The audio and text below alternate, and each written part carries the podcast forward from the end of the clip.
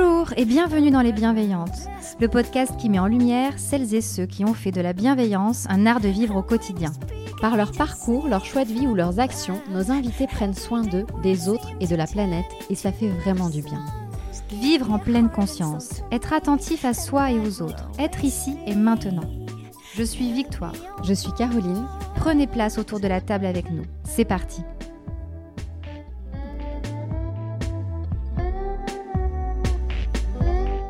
Aujourd'hui, mon invitée est Elsa Wolinski. Fille d'une maman rédactrice et auteur et d'un papa dessinateur, Elsa s'est lancée dans le journalisme après être passée par une école de mode parisienne. Auteur d'un livre paru en 2007, elle a ensuite travaillé pour le magazine Point de vue. Aujourd'hui, elle se dévoile sans phare sur son Instagram où elle partage ses coups de blues, ses coups de gueule, ses moments de joie, de vie de famille parfois, mais surtout ses nombreux engagements, l'injustice, la violence et la maltraitance entre autres. Nous avons voulu la rencontrer car elle est incontestablement une belle personne, une femme douce et attentive aux autres, qui malgré ses vieux démons et ses très grands malheurs, propage de l'amour autour d'elle, avec beaucoup de simplicité, de courage et de bienveillance, bien sûr.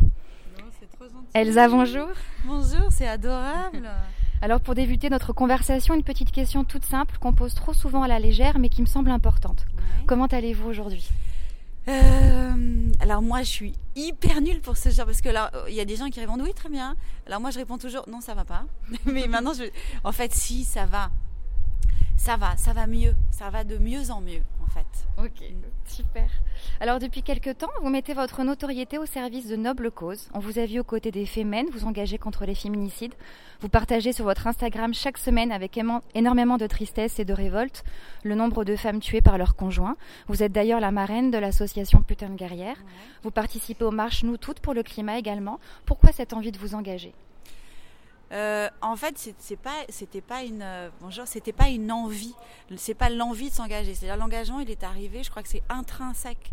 Euh, c'est comme si j'avais pas le choix.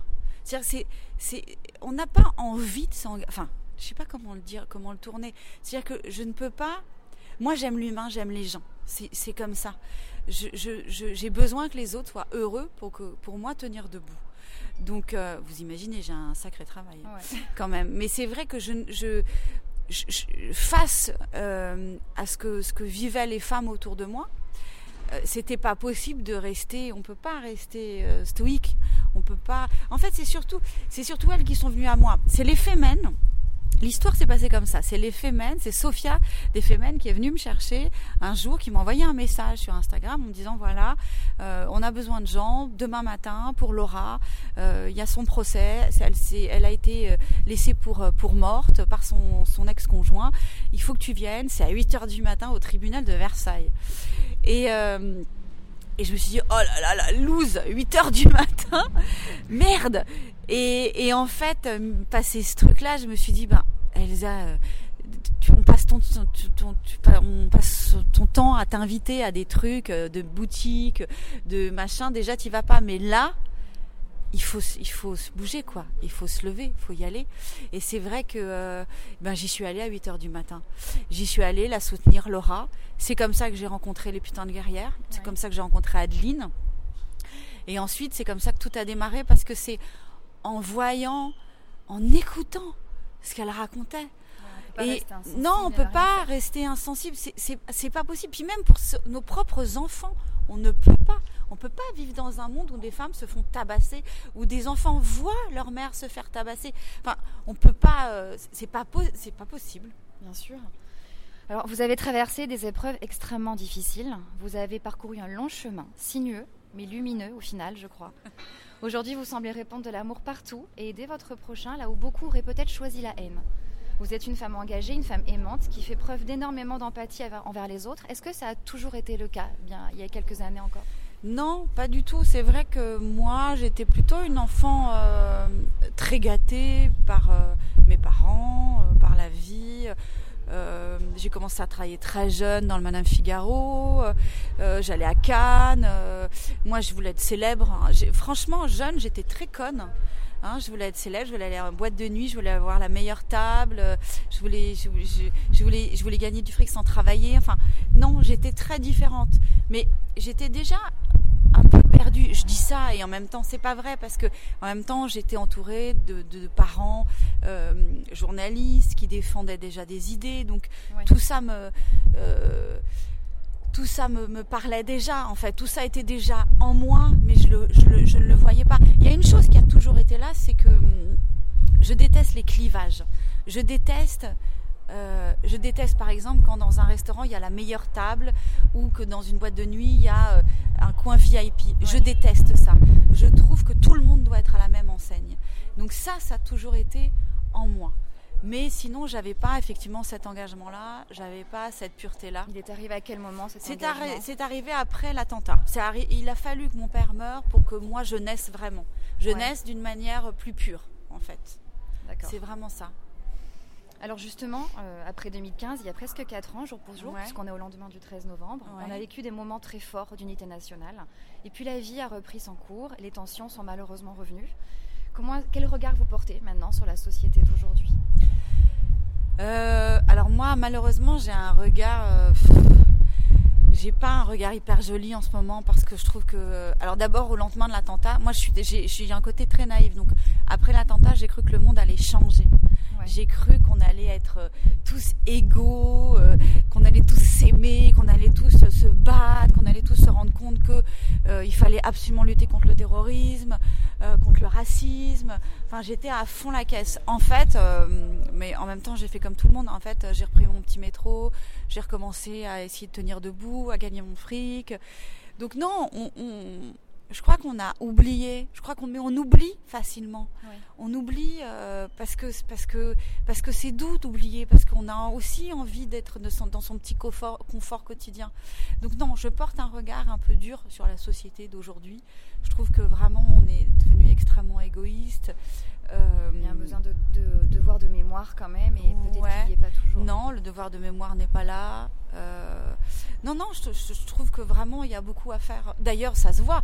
Euh, regardez, on est à la 133e femme décédée et le gouvernement ne bouge pas. Voilà. Et puis il n'y a pas que le gouvernement, parce qu'on a l'impression que les, féminicides, tout le monde est contre. Enfin, évidemment, dans l'idée, on est contre. Mais en fait, quand nous, on fait des rassemblements, il y a très peu de gens. En fait, ça touche très peu de gens. Que d'autres meurent, ça ne touche. Ça... victime peut-être. Euh, peut-être, mais euh, vraiment sachez que que la mort ne touche pas beaucoup les gens. Je ne sais pas ce qui les touche en fait. C'est terrible à dire. Hein ouais. Alors on va revenir un petit peu sur notre podcast qui s'appelle Les Bienveillantes. Est-ce que vous l'êtes justement aujourd'hui avec vous-même bienveillante envers votre corps, envers ce que vous avez euh, réalisé? Alors bienveillante, je ne sais pas, est-ce que je le suis envers moi? Euh, alors, par exemple, hier à mon dîner, j'ai mangé des Kinder, donc bof. Euh, je suis extrêmement stressée. Je prends jamais le temps de me coiffer. Je suis coiffée comme un Playmobil parce que j'ai pas le temps de, faire attention à moi. Non, je suis pas très bienveillante avec moi en ah ce moment. Je peux pas le dire parce que, mais, mais finalement, en faisant plein de choses, euh, je commence à, être fière de moi. Donc, c'est une autre manière. Je dirais que sur le paraître, sur la plastique pure, je suis pas très bienveillante. Mais sur l'âme, je le suis. Ces dernières années, justement, vous avez souvent évoqué votre difficile rapport au corps, à la nourriture. Et puis tout récemment, vous avez posé nu pour le magazine Gala. Pourquoi avoir accepté ça? Alors en fait, ça, je, ne savais pas. Mais non, mais je devais pas être nue. Ah, mais pas, du tout, c'était pas prévu. Moi, euh, mon amie euh, Béa de Gala, euh, la rédactrice en chef qui s'occupe de tout ce qui est beauté dans ce journal et qui est une femme formidable, et eh ben Béa, elle m'a dit, bon d'abord elle m'a proposé un sujet sur la liberté. Et été très touchée qu'elle me, que, pour elle, je représente une certaine forme de liberté. Donc ça, ça m'avait vraiment énormément plu. Après, quand je suis arrivée sur le shoot, on s'était dit qu'on ferait une photo un peu façon fémène, ou les seins cachés, un jean. Et en fait, pas du tout. Là, le photographe, il m'a dit, vas-y, à poil, enlève ta culotte, on y va. Et comme moi, l'autorité me fait peur, j'ai accepté. J'ai accepté. Et puis non, puis qu'il y avait le regard bienveillant de Béa. Et donc... Euh, et donc on l'a fait et que je savais que, ça, serait, ça serait joli. Mais en fait, bizarrement, alors que je suis extrêmement complexée, me foutre à poil, je m'en fous. Alors ça vous a fait quoi de voir ces photos? Ah, j'ai pas du tout aimé. Ah J'aime pas du tout ma photo. J'ai débourlé dans tous les sens. Euh, euh, je trouve que c'est pas moi parce que moi je suis plutôt parce que la photo elle est un peu dure. Allez, je suis très maquillée et tout. Moi je suis plutôt euh, gaie, très simple, très nature quoi. Donc j'ai pas trouvé qu'elle me, qu'elle me ressemblait, mais. Euh, mais déjà, vous l'avez fait, Mais je l'ai fait, ouais, ouais, ouais. Alors j'allais vous demander, qu'est-ce que vous pourriez conseiller aux gens qui ont du mal à s'accepter? Alors je sais pas du coup si vous avez des, des conseils. Bah Est-ce que quelque chose vous a aidé justement à parcourir ce chemin? Bah, c'est déjà alors moi euh, oui alors faire du sport ah bah, après on a tous pas beaucoup de temps. Moi par exemple j'ai plus le temps en ce moment mais ça me manque vraiment. Mais je sais pas si s'accepter c'est vraiment ça parce que c'est déjà une injonction de dire faire du sport manger mieux. Je pense, moi, je pense petit pas par petit pas. Je pense que pour aller mieux, c'est déjà se dire, ben, tiens, demain, euh, je vais faire un truc, euh, je sais pas, par exemple, je, je, euh, me maquille pas, ben demain, je vais, je vais essayer de me maquiller. Ou, ou c'est de, de, lire un livre, c'est de se faire du bien.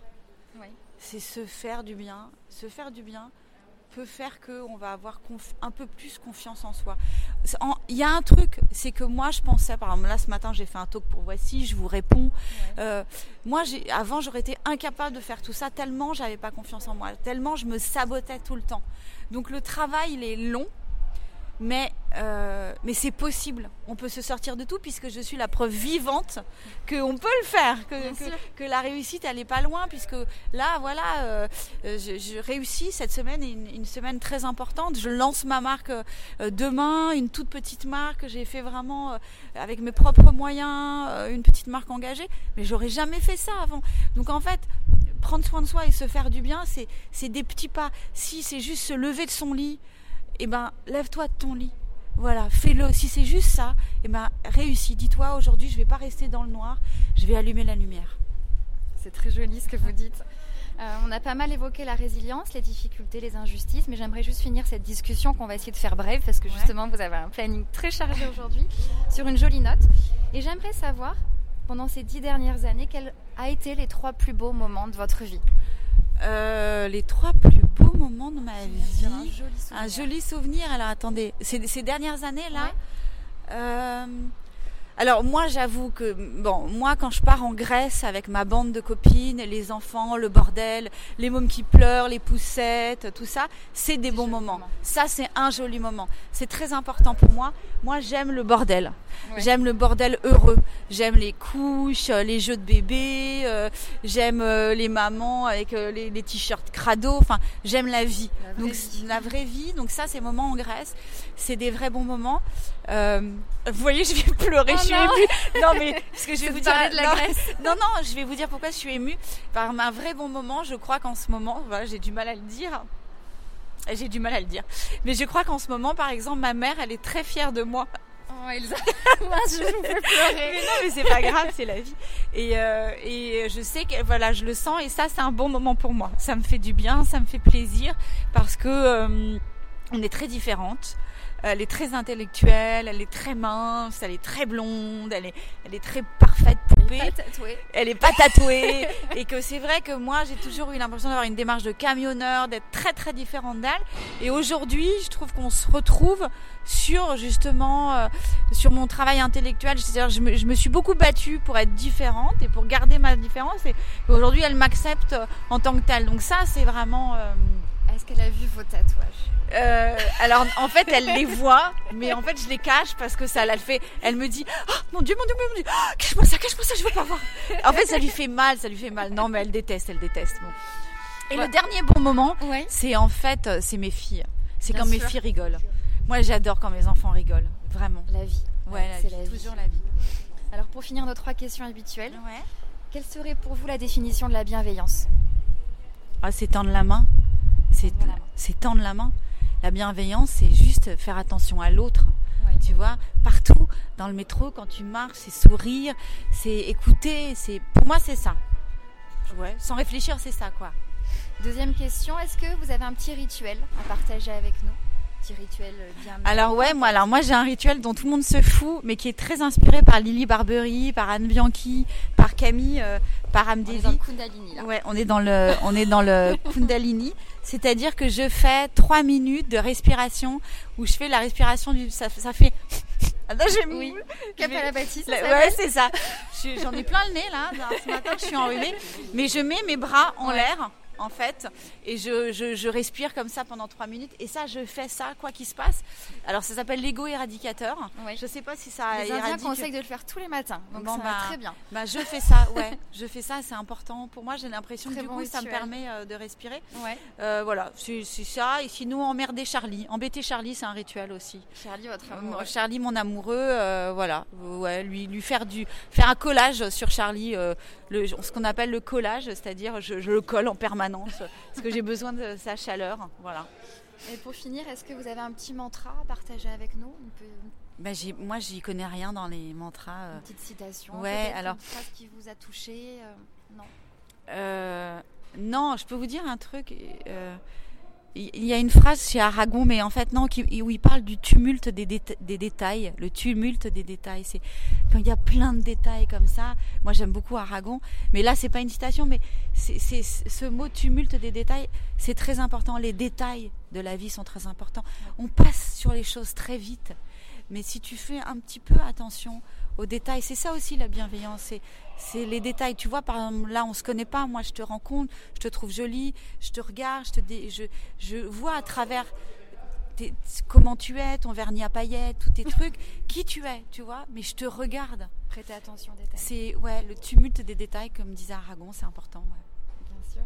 Alors merci Elsa. Je voudrais vraiment te. Enfin, je te tutoie maintenant. Ouais, te remercier parce qu'on a eu du mal à se voir Ouais, et que tu es complètement débordée. Donc on fait ce petit podcast dans une cour entre deux rendez-vous. on a froid, il y a du monde autour de nous. Vraiment merci Elsa non, pour merci ces quelques toi, minutes. c'est Du coup moi, c'est une conversation plus courte que d'habitude, mais merci.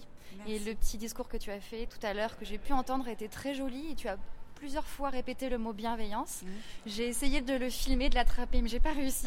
mais en tout cas, voilà, la bienveillance est partout. Et euh, ça me touche beaucoup parce qu'on a à peu près la même démarche. Donc euh, merci Elsa. Merci à toi. Et à vous qui nous écoutez, merci encore pour votre fidélité. N'hésitez pas à nous suivre sur les plateformes habituelles. Et surtout, laissez-nous des avis 5 étoiles si c'est possible. Ça nous aide vraiment. Prenez soin de vous. À très vite. C'est génial ton truc.